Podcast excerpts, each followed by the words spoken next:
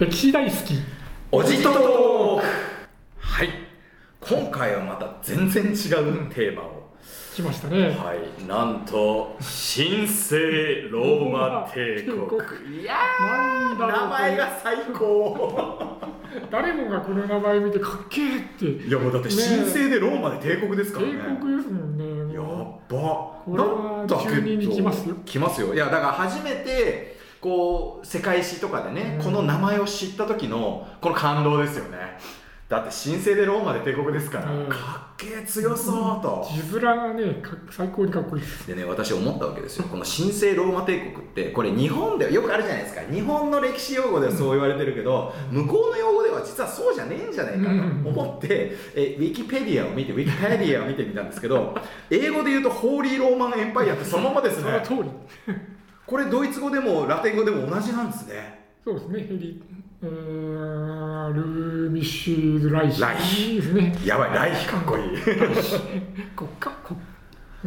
ちょっとあのこれ私からどんどんその鈴木さんに質問を投げていく形でいきたいと思うんですけどでもそもそもですねローマローマってイタリアの国っすよね、そうですね。まさにまずそこからですちょっよねとじゃあそもそもじゃあローマってどうだったかって話から押さえていきたいんですけど、はい、まずあのいわゆるあのカエサルとか出てくるあのローマっすよね、うん。はい。要するに都市国家としてのローマ、まあ、そのまさにギリシャ時代とかあのぐらいの時代にローマが一つの都市国家として出てきてそこからまあ共和制を敷いたローマ共和国ができてその中の,、まあその言ってみれば、えー統領としてジュリアス・シーザーカエサルが出てくるじゃないですか、はい。でカエサルが殺されて、えーアウグストゥスが出てきてここからがいわゆるローマ帝国ですそうよね。ですねここまでは完全にイタリアの話。でカエサルもまだ共和国なんですね。そうですね。ローマ共和国。共和国で言ってみれば独裁を敷こうとしてやられちゃった、執政官の一人、はいはいはい、なんだかこの辺を覚えてますけどなんかプリンキパトゥスだな。ん かでもこ用語がもうやや名こしい。前がね。そう、本当なんですよ。えーなるほど。でこれはあの要は、えーお前もかですね、えーなんだっけ。ブルータス。お前もか、でおなじみの、まあ、カエサルですけど、えーシーザーサラダにその名を残すカエサル。ちっちゃくしちゃいます好きだったんですかねチーズかけんの、ねえ。まあだからその点でもやっぱイタリアですよ。イタリアイまあ、タリア,、イタリアン。でこのローマ帝国ってやつって、まあ、しばらく続いたわけですよね、もちろんなもうあのローマが建国された頃から、えー数えればもう1000 2000年近く進んだ、えー。存続したと、はいはいはいえはい、ーそうですね、えー滅亡したのが15世紀の半ばなわすごい。ので2300年続いたとなんですけどこのローマ帝国ってやつがこれねあの世界史を取ったことがある人で、っていうか世界史に挫折したことのある人の結構なポイントだと思うんですけどこのローマ帝国ってやつずっとその2000何百年続くんですが、うんその間に分裂とかしてるんですよね。えまずその東西ローマが分裂して西ローマ帝国東ローマ帝国ってなるじゃないですか、ねこのぐらいからちょっと分かんなくなってくるんですけどーこのぐらいからあのちょっと世界史があのごちゃごちゃしてくるんごちゃですよね。ごちゃしてますよ、えーまあ、古代って言われるような時代から、うん。えー中世にか入りかけた頃に、うん。えー東西ローマが分裂するとただこれこの時初めて分裂したわけじゃなくてその前にもう何回も分裂したしたりしてて、うんうんうん。このシーザーカエサルの時代にもはい。4分割したりとかはあはあはあはあしてお互いにあっちなんだって、えーカエサルが今、まあ、いわゆる今のガリアって言われる、うんあ今の今じゃない昔のガリア今のフランスですとか、えードイツの南部の方ですとかあの辺までを征服してきたあたりからもうとにかくあの領領土がすごい広がっていでかくなってちゃったんですね、うん。あの一人の、まあ、この頃はまだ共和国なんで、うん元老院っていうのがあって、はいはいはい。みんなで決めるわけですね。で民主的に、あの多数決とかでうん議論して。なんだけど、えー実際に、えーもうもう民族が攻めてくるしあのそ反乱とか起こるし、だからあのカエサルがそれを全部、えー平らげてきて、まあ、ものすごい功績があったんであんたを独裁者終終身独裁官、ディクディクタトルでしたっけ？なんか。そそうそうそうそうそうそう。にしますってなったんだけど、えーそれでそれに反対するいやローマの共和制を守れみたいな、えー皆さんに殺されちゃうんですけどだからあれですがねあのそういった時代を経て、えー、アウグストゥスが皇帝になってローマ帝国になってでもそれでも400年も経ってる。んですね、はいはいもうそその時点で経ってるんですね。約400年も経ってたらもうとあの江戸幕府ももうね終わってる、まあもうないですからね。江戸幕府と室町幕府2つぐらいねあの終わりそうなぐらいなあれですけどそのぐらいの長い時間を経てあの、えー地中海を丸ごとまああの、えーすっぽり包むぐらいのでっかい国になった時にやっぱりこれは行政的に無理だから東西に分けようやなるほどというこなるほどとでまあ分かれたんですね。大雑把に言って西ローマ帝国は今のどのあたりで東ローマ帝国は今のどのあたりってまあ、西ローマ帝国は今の、えー西ヨーロッパ、えドイツとか。東ヨーロッパにかかるぐらい全部ドイツフランスぐらいの。そうですね、へえーあと、えーイギリスも、えはいはいはえーそれとあとはあの北アフリカの、いはいえー西半分と。はいはだから地続きではないですけど、えーいはいかなり広いですね。地中海挟んで南と北に。でそれ以外が東ローマであの今のロシアとかもロシアはまあ入らないですね。あのクリミア半島ぐらいが入ったか入らないか。ポーランドとか。ポーランドも入らないぐらいですね。まだあの東ヨーロッパのあたりっていうのはまだ未開の地でか、この頃はね。この頃はあの異民族があのああフン族とまだあっちらとかね、フン族のあっちらとかねチムールとかね、ああいうのは突然急にボコッと起こってはガーッ攻めてくるんだけど、その後一代で継げたりとか するような時代をそうだもうややこしい頃だゲルマン民族大移動とかなんかその辺覚えなきゃいけない繰り返したりとかして、えー割とこの異民族異教徒がおって、今にはその辺はねあのキリスト教でなんとかせなならんなとか言ってる頃なんですけど、はいはいはいはいで、まあ、東西に分かれたローマなんですけど先に西ローマ帝国が潰れちゃうんでしたっけ？あっという間に滅亡しちゃいましたね、うんうん。まあ、あっという間って言っても、まあ、280年ぐらいは持っているので、徳川幕府が丸ごといけるぐらい西ローマが潰れたと。な、はで西ローマ帝国が滅亡して何になったんですか？い、何になったっていうかですね、あのーじゃあなんで潰れたのかっていうとあそうそうまあ、それこそあの異民族がどんどんどんどんこう押し寄せてきて、はいえー対処しきれなくなったと。うんうんうんであのこの頃のローマっていうのは、えー最初の頃に比べて自分のローマ軍団っていうのがものすごい、えー強固なにアウアウグストゥスですとかカエサルの頃には、えー持ってたんですけど、うんうんえーそれこそ2万とか3万とかの、軍団をいくつも持ってそれでもって戦いをまあ征服してったというか。できたぐらいのうん。こう軍事力があったんだけどどんどんこう平和な平和っていうか、まあ、大国が続いたあの時代が長くて、えーどんどん市民が堕落していってなるほど まあ、言ってみれば堕落していってだから最初のうちはもうローマ市民たるもの兵役は義務じゃなくて権利っていう 自分たちの国を自分たちで守るのは権利だと。はいはいはい。そういうさんあの兵役というかこう参戦してね出征して敵と戦う。だからその代わり、えーその部隊のその司令官も職業軍人じゃなくてその元老院のそのげ、えーんうんうん執政官の一人が、じゃあ次あんたとかって言われていくわけです。だからあのし資質によっては全然軍事的にダメだったりする人もいるんだけど結構ボロ負けして殺されちゃう人とかもいますもんね。なんかね執政官がね。だからカエサルとかがもう本当に例外で。ああうまかった。すごい軍事的天才がたまたま現れたとなんだけどそういう、まあえー本当に本当の意味での民主的な、えー生態が帝国になってし職業軍人、うん、あの将軍とかねもともと皇帝っていうのは、まあそのね、将軍っていうような意味、えーからですからインペラトールってやつね、うんうんうんでそういうふうになった時に、えー市民がもう自分が軍軍に軍にいてあの戦うのがいい？うんだんだんこうもういいな。まあ面倒くさくなりますよねそれは。はいでさらに征服した土地からどんどんあの食べ物がやって、はいはいはいは来てそれはもうほぼ、えーだから娯楽とあと食べるものとはもうタダでもらえるっていうあの時代が長く続いたわけですね。ローマ帝国最盛期だ。えうーんでそれでじゃあ軍事は誰がやるの？って言ったら異民族が傭兵としてはあ雇われて、えーあのー戦ってたんですけど当然まああのー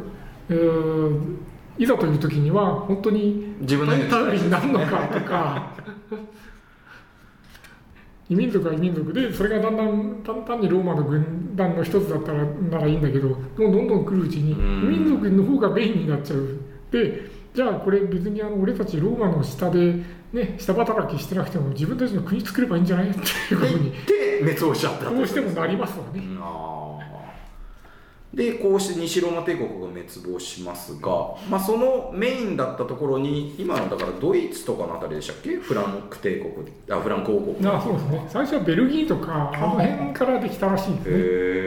えーそれからどんどんどんどんこう拡張していって、えー最初はあのメロビスっていうメロビス一世っていうね、うん。そういう伝説の王様がいて、まあ、本当に実在したかどうかもちょっと証拠的には怪しいんだけど、えうんうん。そういう伝説の王様から始まったと。そのメロビスを、えー思想とするのでメロビング朝っていう、はいはいメロビング朝カロリング朝の。メロリンメロだか メロリン級っていうのもありますね。ら令和新選組ですから なるほど。だからこのフランク王国っていうのが、うん。えっと、後に神聖ローマ帝国のい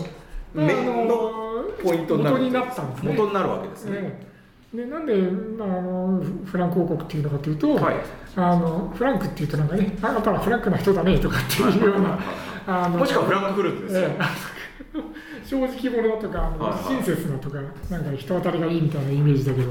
フランキスカっていうこう。槍のことをフランクへえあじゃあ槍王国なんですね。槍を持ってこう戦うのがを戦術としてたあの部族がもともとでそれからそこから来てると言われてる。へえ神聖槍騎兵軍団ですね なるほど。でこのフランク王国は、えーしばらくこうどんどん大きくなっていくわけですよね。そうですね。今の、えーフランス丸ごととまあ、かつてので言えば西ドイツぐらいが丸ごと入ってベルギーをスタートにフランスと西ドイツを。えーでその頃に完全に西ローマ帝国もあの消滅してなくなってしその辺をあの併合して、えーイタリアの北イタリアのあたりまで勢力を伸ばしたと。でその最盛期の頃に、えー王だったのが、まあ、カール一世、カール一世。ええシャルル・マーニュってカール一世でしたっけ？ーそうです。ですよね。カールがフランス語だとシャルルなんですよね。はい。だからカール大帝、まあ、要するに偉大な、はいはい。大きい王だって帝いう意味で、あのカール大帝ってまあいういうの？これフランス語で言うとシャルル・マーニュフランスの戦艦の名前とかになかな、はい、なりましたね。このカール一世っていうのは要するにフランク王国をでっかくした人っていうことですね。すごいどざっくり言うと。最盛期にうんなったと、あの当たり前ですけど、まだ東ローマ帝国はあるんですよね、細々というか。東ローマ帝国はあの十分まだ立派になりますあなるほど。で、西側の方では、まあ、西ローマ帝国の後を、まあ、言ってみれば治めたのがフランクのカール大帝だと。だと、でこのカール大帝が西ローマの皇帝になるんですか？なんかよくわからないですけど。あのここで、あの思ったのがロローマ帝国っていうのはもともとイタリアのローマから起こったわけなんですけど、まあ、それが、えー地中海を丸ごと治めるぐらいになった後に、まあ、東西に分かれてで西はなくなったと、はい。まあ、ここまでの経緯ですよね。なくなっちゃったらじゃあもともとのローマがあったところが西ローマ帝国だったのに西ローマ帝国なくなっちゃったらローマにいた人たちはどうなるんでしょうっていうことですよね。空っぽですね。そこにローマ教皇がいらっしゃるじゃないですか。なるほど。これね、キリスト教の、ええーまあ、そのカトリックの総法なんですよ。ローマ教皇がいる。はい。で東ロ残ったひ東ローマ帝国ってのは当然東の方今のトルコのあたり、トルコとかギリシャのあたりがメインなわけでだからギリシャ正教とか起こいんですね。なんだけどじゃあ俺たちどうなんのっていうことに、まあ、あの残ったローマ教皇の皆さんとかは、うんうんカトリックの皆さんが思ってちょっと誰に要は庇護してもらおうかっていうことになるわけですね。まさにそうですよね。で異民族がバンバン来る異教徒ああそうだそうだ。が異教徒がまだいるのさばっとる。でわしらはあのだ誰が庇護してくれるんじゃ。い、はいはい。はおっと思った時にあのそういうの出てきた。西ローマ帝国の代わりにあのフランク王国が随分こう半島を広げてなるほど。元の西ローマ帝国に、まあ、匹敵するぐらいになってきたじゃないの、ここに頼ろう。要するにこいつに称号を与えて俺たち守ってもらおうってなったわけですねそこですよね。なるほやっぱそこがしたたかなところはなんとかお願いしますよっていうんじゃなくてわしらそうそうそう認めたるけんと。そうカトリックのもうトップなんだからそのわしらがお前を認めたるけんっていうふうになアプローチでいくわけですよ。ここが、まあ、ローマうん教皇のしたたかなところでもあり、えー後の神聖ローマ帝国の、まあ、不幸なこうなんていう構造的な結果になってくるんですね。ど、まあ、なんせねその後あの現代にはムッソリーニともやり合ってなんとかしちゃうぐらいの人たちですからねちゃんと続いてるんですよね。ねしたたかさっていう点ではやっぱパネーっすねなるほどそういうことで要はもうもう有名無実化していた西ローマ皇帝、まあ、要するにローマ西ローマの皇帝っていうのをこの称号をやるからええちょっとお前は、まあ、西ローマ皇帝として、まあ、我々はもちろん守ってくれるんじゃろうねえということにしたわけですね。えしかもその前にですねこのカール一世の前にこのカール、えーカロリング朝の,、まあカルあの系譜になるその前前のピピンっていう人がいて、えアットマーク。ーピピンっていう人がバンダ。イバンダイでね。ピピピン3世。でピピンも1世2世3世って言って、はいはこの人はもともとメロビング朝のメロビスから始まるメロビング朝の、えー王き王室の、あのえー、旧祭って言われるんですけど、あのうんうん。宮廷の宰相、えー要するにまあ執事の偉い人みたいな感じですね。まあ実際の、えー、と取り仕切るような首相みたいなものでもあると。あの室町幕府ので言ったら河野諸直みたいな、ことですかね。で軍事的にもあの優れていて、あの晩そのメロビング朝の最最後のうん時期を支えたんですけど、そうなってくると、その、まあ、俺がやった方が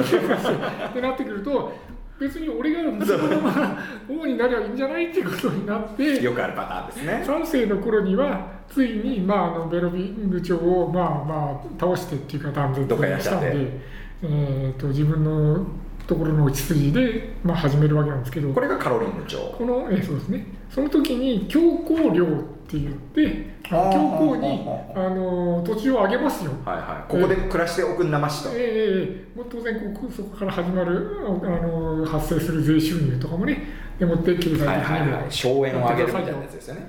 まさにそうですね、うん。でここれがまあ言ってみれば、まあ、悪い前例を作っちゃって、はいはいはいはいはいはいはいまあ、ここから教皇が、まあ、あそこあのあこのカロリング朝からなるフランク王国いいんじゃねっていうことになったんですよね。どなるほどちょっと俺たちに土地もくれたし、えちょっと暮らせるように援助してくれたから、まあ、ちょこいつらちょっとあれしたったらええんやないかいと。えね、ピピンとしてもそのローマ教皇のお墨付きがあれば自分たちはあの権威が高まるわけあですよね。そうですね、うんんあれですね戦国時代にあの大名が朝廷と結ぼうとしたっていうのとやっぱり理屈は一緒ですよね。そうですよね、うんいろんな、えー、贈り物をしたり、お金をあげああのあげたり、その、えー、都を不信したりとかね、そういったことですよね。ということで、まあ、このおカール大帝が、うんえー西要はフランク王国の王様でありながら、えー肩書きとして西ローマの皇帝もえーやるというようなことになるわけですね。最初はね、あのーえーローマ教皇があの、ロローマ教皇の中でもほら、教皇選挙っていうのがあるじゃないですか、今でもね、バチカンで、あのーえーコンクラーベあそうコンクラベだコンクラベそうそうそうえそう。コンクラベかよっていう日本人そうそうそうコンクラベ五感的にうんって思うようなあので実際にその話し合って、まあ、数奇教たちが決めるわけなんですけどなんかあれですよねこうで出られないように閉じ込められてなんとかかんとかみたいなやつですよね。でその中で、まあ、選ば選ばれる中で、まあ、言ってみればあの反対の意見があったりとかしてあの、うんまあ、ななったものの、えー反対者が多くて、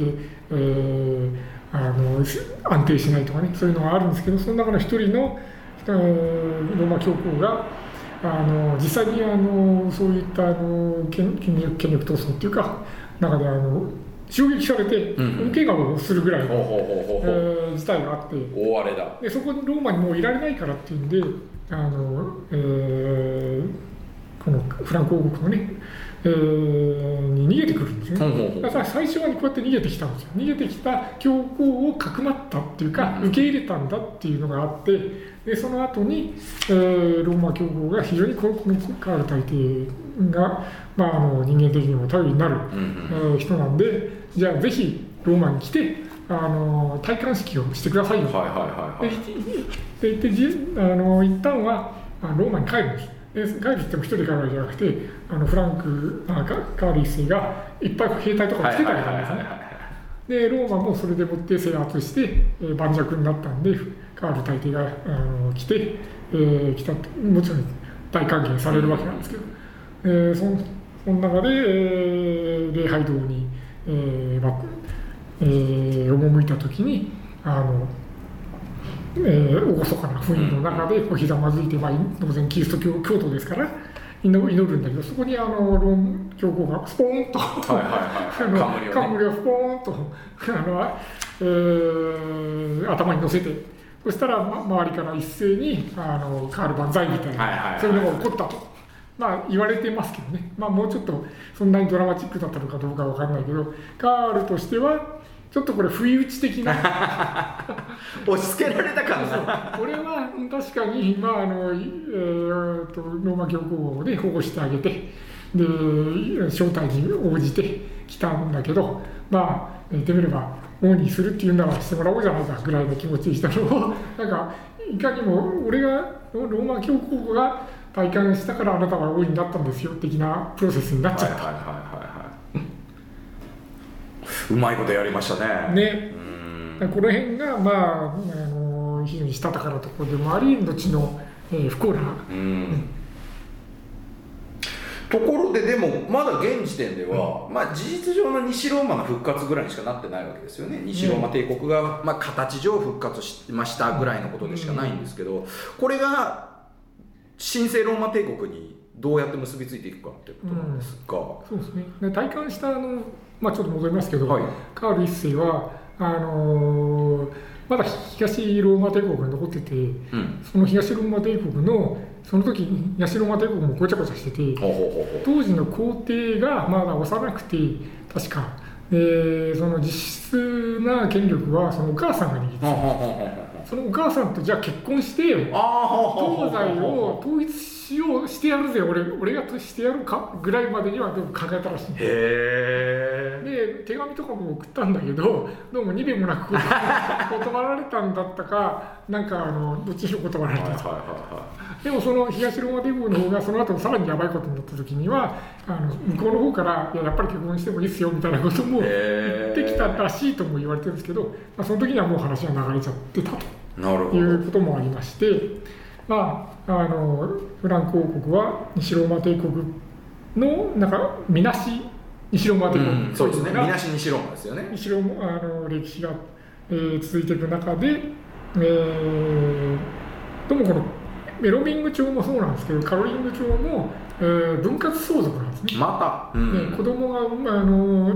男子があ男子の数だけけ、あのえー国を分けちゃう。はいはいはい。要するにトップがつ全部継ぐんじゃなくて、うん。分けようっていうルールだったわけですね。ねで分かれちゃったと。で何回も分裂してるんですね。でなぜかいつもあの、えー男子が3人生まれて 3分割された後にあの、えーそのうちの1人がうんあの無理やり軍事力ではいはい2つを統一してやっぱり1つになったっていうのが23回繰り返されるんですよ。なるほど。でその中でとうとうそのベルダン条約でもって9世紀の半ばにフランク王国が3つに分裂して結局分かれちゃったとまた、で,、ま、で別れちゃった。と。うんうんうん。で別れたんだけどその後も一回まだ元に戻るんですよ。え元戻るんですね。めんどくさいな。は一瞬戻るんですよ。あはあはあはああ。のえーっとね、な確かフランスとイタリアの方の王がなんかあの断絶したんだか、はいはいはい。なんだかでちょうど東フランク、まあ、ドイツの方の王だけが残ってそこが一一瞬あのもうじゃあ統合するわ。5年10年かぐらいの間だけ元に戻るんだけどその、えー東フランクの王が、まあ、あんまり優秀じゃなくてまたあっという間に瓦解また分裂するっていう。まあ、そういうのも繰り返しますけど、結局ここで3つにまあ分かれたと考えていいでしょう。要するに、まあ、3つに固定する、まあ、これがフランスとイタリアとドイツの、まあ、大元になってるってことなんですけどはい。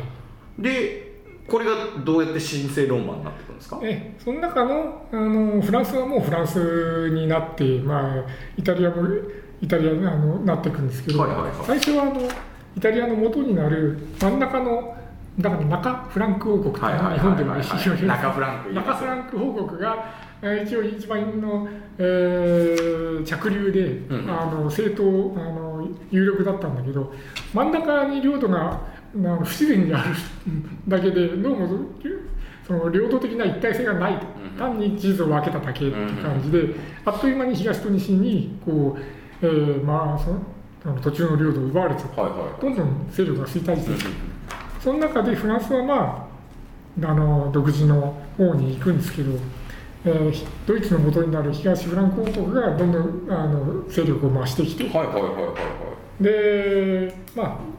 あ、カール一世のフランク王国ほどじゃないにしても、まあまあかなりの大きさに、うんうんうん。えー領土的にもなったと。なるほど。そこでまた、あのローマ教皇がね、お。じゃあ次はここ、も じゃあ次はここでやってもらおうじゃないかうと。もう。こいつらは。ただ今回は今回ちょっと違うんですか？おそのオットー一世がまあ、えっと東フランクの王様でいいんですよね。はい。王様なんですけどオットー一世は、はい。えーあのフランカール一世がまあ一種のまあ騙し討ちというか、ちょっとこうはめられちゃったなところ的なところもあったんで今回はあの俺が自分であの体感するけどあのローマ教皇にあの皇帝にしてもらうわけじゃないからなみたいなぐらいなあの、えーそうい強気で気持ちで、はいはいはいえはい。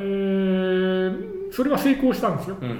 だから体感はするけど一応はあのローマ教皇の下で体感するんだけど別にあのあなたの許可が必ずしも必要なわけじゃなくて、っていうようなあのニュアンスで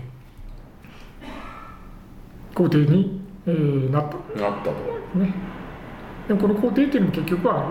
西ローマ帝国の皇帝だはいっていう意味ですね。そうですよねこれをもって、えー神聖ローマ帝国の成立とみなすのがうん。まあ普通ってことですね、ただドイツではもうあのドイツの歴史の教科書とかでは、はい。カール一世のこのカール一世が体感した時からもう神聖ローマ帝国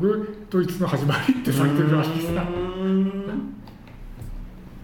まあやっぱどこでも歴史をガデに追したくなりますけどね。これなんで神聖なんですか？ねえねえねえまあ、最初はねただの帝国って言われてたもんね。はいはいはいはいあの特にあの名前がない。つけず。つまりなぜかというと当時帝国っていうのはローマ帝国しかなかった。あなるほどなるほど、えはいはいはい。あの今の歴史をから見る人間にとってみれば大日本帝国だとかロシア帝国だとかムガール帝国。帝国だとかいっぱいいっエエチオピア。ぱいあるじゃんか、い。皇帝だっていっぱいおるやんかっていうような感覚なんだけど当時の、あのヨーロッパの。ヨーロッパの王侯貴族からすると王にはなれるけど皇帝にはなれないっていうのがはいまあ一種の、えーコモンセンスで。皇帝はローマ皇帝だけっていうようなはいまだそういう感覚だった。なるほどなるほど。だからここで皇帝なんてな自分でねあの地方のちっちゃい国で皇帝なんて名乗ったら、みんなにバカにされたりあるいはもっとひどい目に遭うかもしれないっていうこともきっとあったでしょう、うんうんだから要するに戦勝してるだけだというふうに思われてたうんあわけですね。そう戦勝ね名乗ってる。うん。でだからそこに行くとちゃんとローマ皇あの教皇からあの皇帝になった、えー許可を得て、えー認められてなったんだっていうことはものすごい、えー意味のあることで実際にあのオットー一世が、えーまあ、カール一世が初世になりオットー一世がなったと。でそのオットー一世の家系が、えー続いていくわけなんですね。はいはいはいはいはい。じゃあその皇皇帝もその、えー、とオットー一世の系譜で継いでいくと、うん。でもそれは結構短いんですよね。ほうほう。たった30年ぐらいですよ。えー。あごめんなさい、えー、60年ぐらいか、うんうん60年ぐらいか、これがザクセン朝というやつですね。ねえ。だから、この後に神聖ローマ帝国がどんどんあのぐちゃぐちゃになっていくはいはい。一つの要素は、あの家系が、えー断絶はいはいはい。しちゃって。あーまあ定番ですよねやっぱね、えうん。普通はそういう時にまあ他にな成り代わった人の家系になるんだけどそれをあの、えーそこにあのほらローマ教皇がねうんうん。体感するからローマあのあの皇帝なんだみたいなそういったあー事実もあってうんだんだんこうロドイツ王ドイツ王っていうんですよ。その神聖ローマ帝国っていうんだけど、ん。そのそのそこの王の位はドイツ王。はいはいはい。はあはあはあはあはあでドイツ王があのローマ教皇に、えー皇帝の冠をいただいて戴冠してそれで神聖ローマ皇帝になる。はあはあはあはあはでさらにイタリア王っていう。あはいはいはいはい。ややこしいな、あの称号もあって、は要するにかつての西ローマ帝国はドイ今のドイあ今っていうかねこの当時でも、まあ、ドイツイタリアフランス全部を含んでたと。うんうん。だからあの将来的にはあのあなたはあの皇帝はイタリアとフランスを統一しなきゃいけないっていうふうにあの使命があるわけですよ。はいはい。今は単なるドイツ王兼うん。皇帝だけど、うん。皇帝になったからには首都西ローマのこのエリアを回復してねと、はい。ええでもフランスは結構あのもう独自路線で。強い国はいはいはい100年戦争とかもあってですね、まあ、強い国になどんどんなっていくと。でイタリアはボロボロなんでそこにこう毎年、まあ、あの皇帝になったあの、えー王は出征するんだけどイタリア人っていうのもなかなかねあのしたたかですから、えー来た時にはまあなんか負けた嫌いにいますみたいに言うんだけど王が戻っちゃうとまたあの勝手なことを始めたりとかしてそういうのの繰り返しなんです。なるほどね。全然落ち着かないわけですね。えで結局のところじゃあその単なる帝国って言われてたんだけど要は帝国としての本当のまあい言ってみればその領土と国民とかを伴った親民とかを伴った帝国の形からだんだんだんだん形骸されていくかかうん形骸化していくの中で、うんじゃあ帝国って何ぞやって話になった時にいやうん我々はローマ教皇のお墨付きをいただいているうん皇帝をいただいてるんでっていうのがはい。どんどんその積みか要は就職後が積み重なっていく中で神聖って言われるようになっちゃったってことですかね。まさにそうですね。あ帝国っていうのがもう本当にこう特別な響きを持ってたのがはいだんだんだんだんこう普遍的になっていくわけじゃないですーか。あ帝国がねみたいなこ だから誰もがなるわけじゃないって言ってたのがだんだんとどうもそうじゃないなみたいな風になってうなんかフランス王の方がよっぽど権力大きくねみたいないろいろまああるわけですよねきっとね。で実際その、えー皇帝も世襲が途切れちゃって、はいはいはい。選挙で選ぶようになっちゃう。選挙 やだな。あ皇帝選挙っていう。で実際には皇帝を選んでるわけじゃなくて、まあ、最近何回も言いますけど皇帝はあのローマ教皇が皇帝にうん。戴冠しなきゃ皇帝になれないんで、ドイツ王を選ぶ、はいはいはいこはい。のドイツ王を選ぶ皇帝選あの、えー選挙も、えー最初はあのなんか4人ぐらいであの話し合って、うんうんうんまあ、最終最後にはまあ投票するのか分かんないですけど、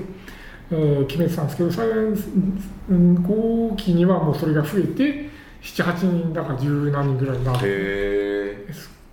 その皇帝を選ぶその有力諸侯は選定校はいはい。帝帝を選ぶ皇ですね。ねはいはいはい。諸侯の中でもまあ特別な選定校あれみたいなもんですね。アメリカ大統領の選挙人みたいなもんですよね。あ選定皇ってかっこいいですよね。あ選定校の中のなんか3人だか4人だかはもうあのカトリックの神父なんですよ神父っていうか枢機卿なんですよだからどう考えてもこのカトリックローマ教皇のまあ息意向が。がかかってるはいはいはいはいはいはい。ここでずーっとその後の、えー時代になるまで常にローマ教皇との戦いになるんですね、うん神聖ローマ、えー皇帝は。そのまあ最初のあの短所としてはカノッサの屈辱、はいはい。これあのテレビ番組にもねなりましたけど、はい。まあタイトルだけね。えー何カノッサをかけるやつですよ。っていう思いながらねみんなまあ面白いから見てましたけどカノッサの屈辱とその後のタホイヤは大好きでしたけどね私ね。見てましたね。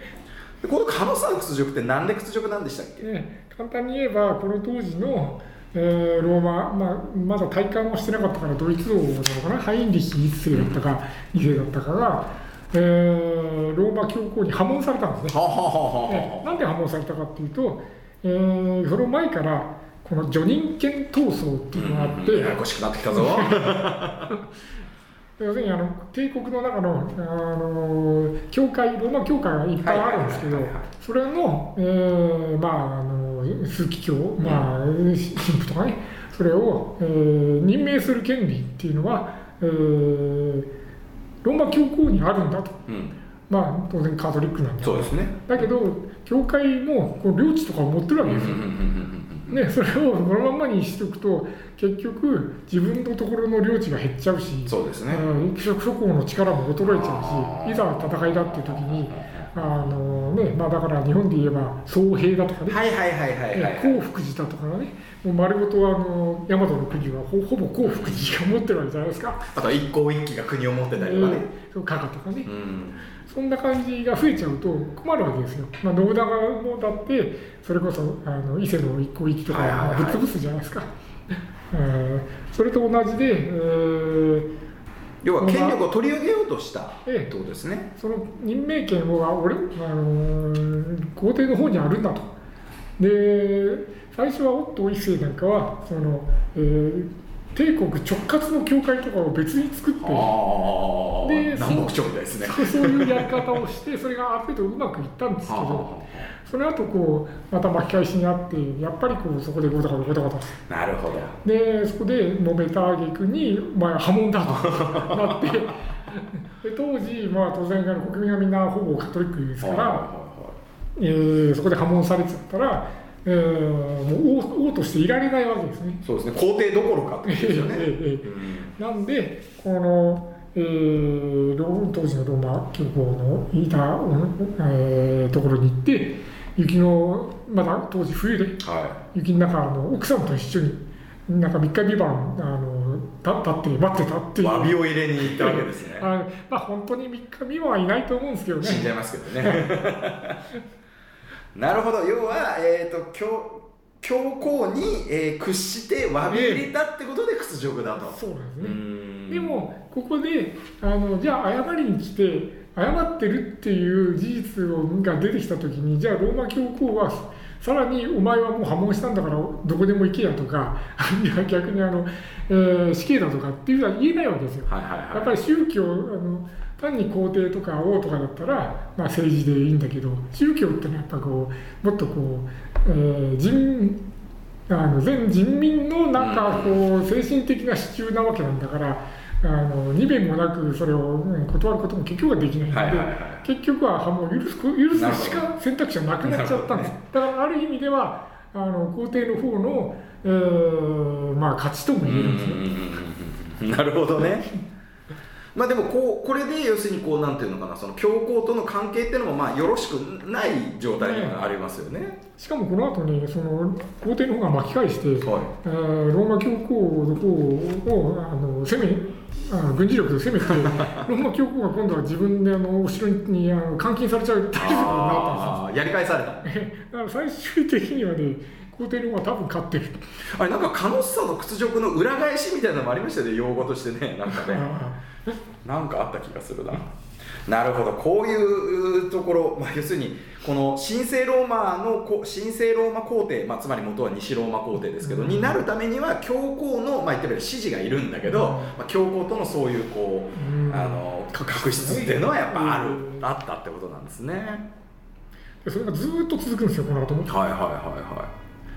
教皇側がこう勢力を盛り返したりなるほど。皇帝側があの軍事力でやり返したりとか教皇も軍隊持ってますからね。教皇自身が鎧兜にが来て、はいはいはい馬にまたがって槍持って戦場に行くみたいなの普通なんで、なんだけど結局この頃って要はその名前は、えー、と神聖ローマ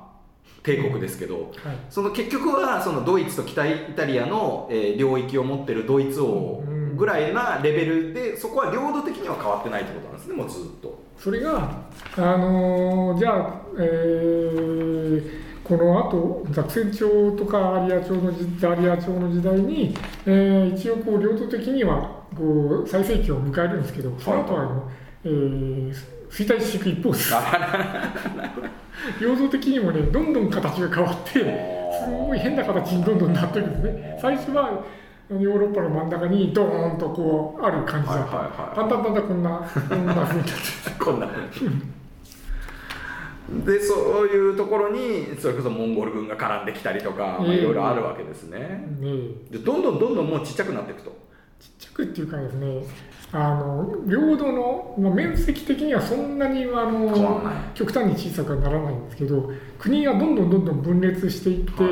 あのなぜかっていうとどんどん皇帝の権力が下がっていあのなくなっていった時うん。に諸侯の力がどんどん強くなっていって諸侯は言ってみれば今の国連みたいにどんなちっちゃい国でも1票ありますよっていうふうになってくる。ああなるほどね、えードイツ連邦みたいな風になってきてそうするとあの大きな国じゃないと生き残れないっていうところから一応ちっちゃいちっちゃいなんかもう妙にこんなあの鼻くそみたいなのにしかも領土があちこちに分裂しているような そんな、えーちっちゃい国も存続できちゃう。でそれがずっと続いちゃう。じゃあ要は神聖ローマ帝国という名の連合になってるってこと連ですか？合体みたいな感じじゃあそのいわゆる神聖ローマ帝国の領土は要はそのドイツ王が持ってたところとかはどんどんちっちゃくなっていくんだけど、うん周りには神聖ローマ帝国系のうんうんあのし要は新興の国とかちっちゃい国がボコボコボコボコできるみたいなそういうイメージ。そうですね。あのドイツ王っていうのももう領土があるからドイツ王なんじゃなくて、はい。単なる称号なんですよ。あこの辺を治めている王はドイツ王って言うんだな。この辺を治めてる王はイタリア王って言うんだいや本当はなそうでねっていうで実際にはその辺っていうのはもう本当に100個ぐらいの国になってたありするあー じゃあそもそもがこのローマ皇西ローマの皇帝、まあ、後のその神聖ローマ皇帝っていうの自体が名誉称号みたいなもんなのに、うん。それに紐づいてたドイツ王自体も名誉称号っぽくなっちゃったってことですね。そうですね。面倒くさいな。すっごい面倒くさいのはその歴史もそうなんだけど、はい。あのいわゆる歴史地図帳っていうね歴史その当時の国境なんかを描いてる資料集ね大好き分かるんですけど、はもうフランスなんかはポコーンとねフランスって色に塗ってある。大体ピンク色に塗っちゃうんだけど、はい。その神聖ローマ帝国は最初は水色とかに塗ってあるんだけどそのうちねぐっちゃぐちゃになるんですよ中中身がもうものすごくぐっちゃぐちゃになっちゃう。でもそれでも一応神聖ローマ帝国の国境っていうのがあるんであのそこの中であの塗りつぶしとけよと思うでしょ。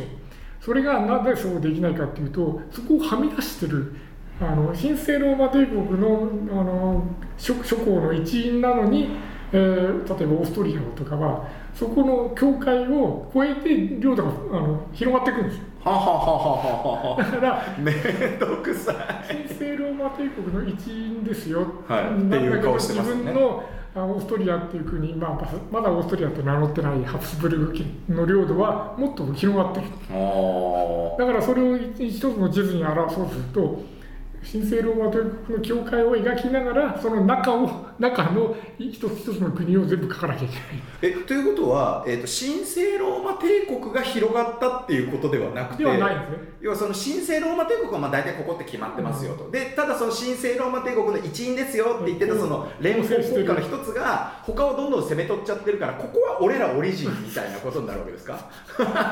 普通その感覚って日本人ないんないですよね。だって日本例えばわかんないですけど埼玉まあ、埼玉県王がいたとする。埼玉王がいたとして埼玉王がわかんないですけどその海外に領土広げたらそこも日本だって思いますもんね。そうじゃないんですね。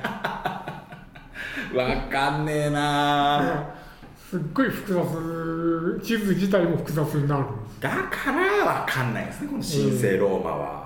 でその中からはイギリスの王様とかも出てきちゃったりとかして。もうわけがわからないですよ。えドイツなのにイギリスの王様。えイギリスの王様がローマ皇帝になるんですか？いやさすがに皇帝にはならないけど有力な諸侯あその諸侯のの一人があのイギリス王になってまあそれはあの婚姻でなるんですね、はいはい。別に攻め取ったとかじゃなくてね。婚姻でなった時に自分はイギリス王なんだけどまあイングランド王ですね、はなんだけどドイツのハノーファー王でもあるってことになるまあ、確かにねいろんな王を兼ねるみたいなのはその後にもありますけどなるほどね。そういうこうところがこの神聖ローマ帝国のややこしさにえー面倒くさいと思います。拍車をかけてるわけですね。何かの戦いが起こった時にそういうこうしがらみが必ずこうあの影響してきてなんでイギリスはこっちの味方してんの？ってはいはいはいはいなった時に実はその王様がもともとはあのドイツの出身だったとかねそういうあのなんか、うん、ハノファー王だった時はいはいはい。にここの領地とここの領地は仲が悪くてとかそのしがらみがイングランドにななったとなっても続いてるとかね。なるほどね。そういうのがはいはいもうどんどん出てきて読めば読むほどわけわからない。そりゃヨーロッパは複雑回帰ですよね、なるほど。でこうなってるんですけどこれこのまあそのごちゃごちゃになってほぼ名誉称号みたいになっちゃったその神聖ローマ皇帝、まあ、神聖ローマ皇帝がいるってことは帝国があるんですけどこれいつまであったんですか？これがですねナポレオン ナポレオン戦争がちょっと待ってくださいよ、えー相当後じゃないですか。だから一応あのオットー一世が体感したのが大体まあ10世紀半ばですか。はいはいら消滅するまでに一応800年ぐらいは持ってますね。結構持ったなっていう。なるほど。ナポレオン戦争までかかるんですねそういう意味では、ナポレオン戦争で中の国の、えー有力なオーストリアとプロイセンがナポレオンにボロ負けして、まあ、そうですね、まあ、事実上併合されちゃうようなもんですもんね。ね、それでもってもうさすがに、えーその枠組みとかもう今更ないよねっていう。で実際ナポレオンがもう許さないわけですよそれを、うん。そんな当然。枠組みは、えだってあの自分のね親族とかを王に据えたりとかあちこちしてやるわけですもんね、え。はい、最後の、えー、と神聖ローマ皇帝っていうのは？これがですねフランツ2世っていう、まあ、ハプスブルグ家の、えーか家系の、えーはいはいはい。皇帝がいるんですけども、はい。この頃にはですねいちいちローマ皇帝に体感してもらうこともなくもうあの自分が、えードイツ王になったらそのまんま、えー自動的に皇帝ですって。自称皇帝。おまけになっちゃったんですね。自称皇帝になっちゃった。あなってたんですけど、はい。まあ、最後のフランツ2世っていう人が、えーローマ神聖ローマ皇帝だったんですけど、この人の代で、えー神聖ローマ帝国が、まあ、名実ともに消滅したのでこの人はそのまんまオース自分の領地のオーストリア帝国の皇帝になるんです。あれ？皇帝が？いや皇帝はもう自称でいいんです。しかもオーストリア皇帝になった時には自分が初代なんで、フランツ1世っての。はあれ数字減らしちゃって今普通増やさねえかっていう。すげえなんだこりゃ。でも1800年まで頃まであったんですね。ね850年ぐらい持ってるんですね。でもまあ確かに最後はもうローマのロの字も関係ないんですね。全く関係ない、オーストリアですもんね、えーこの後はイタリアの方が先に統一しますからああねこれそれにしてもこの、まあ、改めて見ますけど実質的にはまあそのドイツドイツの国と、まあ、ほぼイコールだった時期が長いってことですけど、うん。そもそもじゃあこう結局神聖ローマ帝国神聖ローマ皇帝とは何だったんですか？えーだから古のローマ帝国をまあ継ぐというかね、うん。再興させるまあ本当に古代からの中世に続くこう権威だったんでしょうね。だからそれはあのヨーロッパ当時のヨーロッパにおいて東ローマ帝国と西ローマ帝国あフラン神聖ローマ帝国にしかなかった。わけうんうん。しかも最初は東ローマ帝国が西ローマ帝国のである神聖ローマ帝国の皇帝を認めなかった、はいはい。あんなのは皇帝じゃないって言ってたんだけどそのうちに、まあ、あのずっと続いてるから認めざるを得なくなるんだけど結局あのそうやって東ローマ帝国がどんどんこう衰退していく。西のあのローマである神聖ローマ帝国もぐちゃぐちゃになっていく。うん。だけどなんとか残ってた。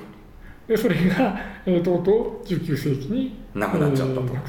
あ、その前にもう15世紀には東ローマロー東ローマがなくなっちゃってる。ね、この後東ローマ帝国がじゃあどうなるかっていうと、はいはい。ロシアになるんですよ。ああロシア正教会なえーそうですね。まずあのーあの辺はオスマン帝国に全部そのそうかそうかぐちゃぐちゃだーっと一回さらわれちゃうわけですね、で、その、えーロローマ正教というかギリシャ正教はあのーいまたかつてのローマがそうだったようにカトリックのローマがそうだったようにい異教徒の中に取り残されたわけです、はいはいはいはいはいそれであそれを、えー当時だいぶこう、えーと勢力を増してきた、えーまあ、まだモスクワ大公国って言われてた、えー後のロシアが、えーそれをこう引き取るわけですよ。で自分のところに引き取ってそれがまあロシア正教になるんだけど。でそのロシア正教の、えー権威でもってあの体感させてもらってあのしかも、えー東ローマ帝国の末裔の女性を、えあー、と結婚して。でそこでもう血統的な正当性もこれあるよねってことになって。ロシア帝国になったわけですね。でそのロシア帝国のそのロシア皇帝っていうのはだからあのニュアンスとしてはローマ皇帝なんだっていうことよ。あれもじゃあ神聖ローマじゃないけど東ローマ側ののあの末裔なんだっってていいうう要はそう正当性としては、えーと権威なんです。だあからローマ帝国は最後はドイツとロシアに。ドイツとロシアなんてもう訳が分かんない。でもやっぱそれぐらいまあ言ってみればそのよまあもう形だけだねってみんな分かってはいても、うん。やっぱりそのローマに始まる帝国っていう、その歴史と権威は欲しかったんですね、ローマっていうのはヨーロッパ人の憧れなんです。なるほど。だからルーマニアっていう国はあるじゃないですか。はい。あれはローマ人の国っていうんですね確かねにルーマニア。だからルーマニアはローマになったとずっとあのた戦争をしてたの。あのなかなか、はいはいあの服属しなくてなダッキアだったかなで言われてて なかなかこう領土的にもこう服属しなくて戦争をずっとしてんだけど後になってみれば俺たちはロローマの一部だったぞっていう ローマ人だぞローマっていう。ニアでルーマニアですもんね。な国名にしちゃうぐらい。えあれですか？もしかしてその今そのなんていうこう憧れみたいなのロマンっていうじゃないですか？あれもローマから来てるんですか？もしかして。来てるんじゃないですか？なんかそんな気しますよね。なんかラテン確証はないですまあ多分ラテン語とかなんでしょうけどうん。元はなるほどね。やっぱそのじゃあヨーロッパ人の憧れの称号憧れの存在がうん。あのうんカエサルからのうん。ずっと続くこのローマであったと。うん。まあブランドなんですね。そうですね。でそのブランドを、まあ、必要としたというかブランドを使って自分たちを守ってもらおうと思った、うん。まあ、教皇、うん。要はそのがいてっていうところからスタートしてる、うん。でも最後はただの、えー肩が気になり下がってしまったと。まあそれが近代ってやつですよね。古代から中世になる頃にはそういうのがものすごい絶大なあ権力権威を持ってた。でもどんどん近近代になっていって、えーどんどん科学も発展してきたし、うん。もうあの、えー神神が、ね、あのに世界を作ったわけじゃないよねっていうふうになってくるとまあそうなってきますわね。そうかそうするとやっぱりそのし神聖ローマ帝国の消滅、まあ、つまりこれってナポレオンの台頭とほぼイコールなわけですけどっていうのはまさにその近代の始まりと言えるかもしれないですねさに現代的にもそうですよね。うーんんで以降ヨーロッパにもさっきのロシアじゃないですけど帝国は他にもできるわけですよね。ボコボコできますね。あのだからもう自分で名乗れば帝国 皇帝って言っていいんだなって皇帝がどんどん安くなったわけですよ。王にはなれるけど皇帝にはなれないはずだったから俺自分で言っちゃえば皇帝なんだっていうことでドイツ皇帝もできるしロシア皇帝もオーストリア皇帝もナポレオンもフランス皇帝になっフランス皇帝ですね確かに まあでも中国も同じような感じでしたよね。帝はあの帝は一人だって言ってたのがやっぱどんどんどんどん増えていったのと同じですね。やっぱりやっぱり帝帝が安くなるって点考えるとやっぱ日本はすごいですね一応安くならずに権威が弱くなる時期ありましたけど安くならずに一応続いてるというかそれをね散奪したりだとか他のものが名乗ったりするとあのたちまちこうあっという間に権威を失っちゃうですもんね。そう考えるとやっぱあれですね。最後に残ったエンペラーはもう日本にしかいないっていうふうにヨーロッパ人が評価する理由もなんとなく分かりますよね、うん。これやってきたもんだから、いややっぱそう考えるとジャパンのエンペラーすげえわってなるわけですよねきっと、しかも男系でずっと続いてるんですよ。そうですね。恐ろしいですよね、まあ、ちょっと途中怪しいところもありますけど、うん。世界遺産ですよ。うん。確かにだってあれなんですもんね。なんかそれこそこう要はそういう世界の王とかが王族とかが集まるところだと石地が上になるわけなんでしょ？なんかヨーロッパとかでも、そうそうそう。だから結局、あの王室っていうのは何がも何をもって、えー権威があるかというと、ああのもちろん領土をいっぱい持ってるとかねそういうのもあるんだけどどれだけ続いてるか、うん、歴史が長いから、ええだからイギリス王室でもまあなんか600年ぐらいでしたっけ、はいはいはい。はいしかも途中で一回あの政教と革命で、王様は処刑されて断絶してますからね。しかもあの王朝はどんどん変わってるでしょ、はいはいはであの男系がいないないからってあのドイツの王様をいもらってきた諸人。諸侯をねうん婿養子にしたりとかししてるし。そういう意味ではまあもう日本のまあ帝はなんか驚異的なところなんじゃないでしょうか。今だって残ってる王室とかももう少なくなりましたからね。えーまあ王室といってね、まあ、あのピンとくるのは本当にイギリス王室ぐらいでベルギーベルギーありとますね。かね、うん。あれなんかも結局あそこが共和国になっちゃったら あのフランスからのこのフランス革命でねあれは、えーそういう共和制が伝播してくるから、うん。ここに王国作っとこうやなっていうことですかねあれ。そう考えるとやっぱ日本の皇室もあのやっぱり保存しといた方がいいですね。ええあのどんなにねあの好き嫌いはあるにしろずっとあの長く、まあ、あの昔からある例えば壺とかがあったらねそれには価値があるじゃないですか。続いてるというだけでね価値はあるということですから、まあ、そ今ちょっと神聖ローマ帝国について改めてまあ外観してきましたけどまああのざっくり言ってその神聖ローマ帝国って最終的には称号だけになっちゃったけれどえまあでもやっぱりこの名前ね。ええ。え永遠の こう中二病的なこう憧れこれこの名前を初めてね中学生ぐらいの時に見た時になんてかっけえんだろうって思ったあの感覚を今の中学生たちもね持って持っているんだろうかっていうか。ちょっと疑問ですけまあね、どねそういうとこから世界史に興味を持ってくれたら面白いですね。はいというわけで今回は神聖ローマ帝国について語りましたお疲れ様でしたありがとうございました。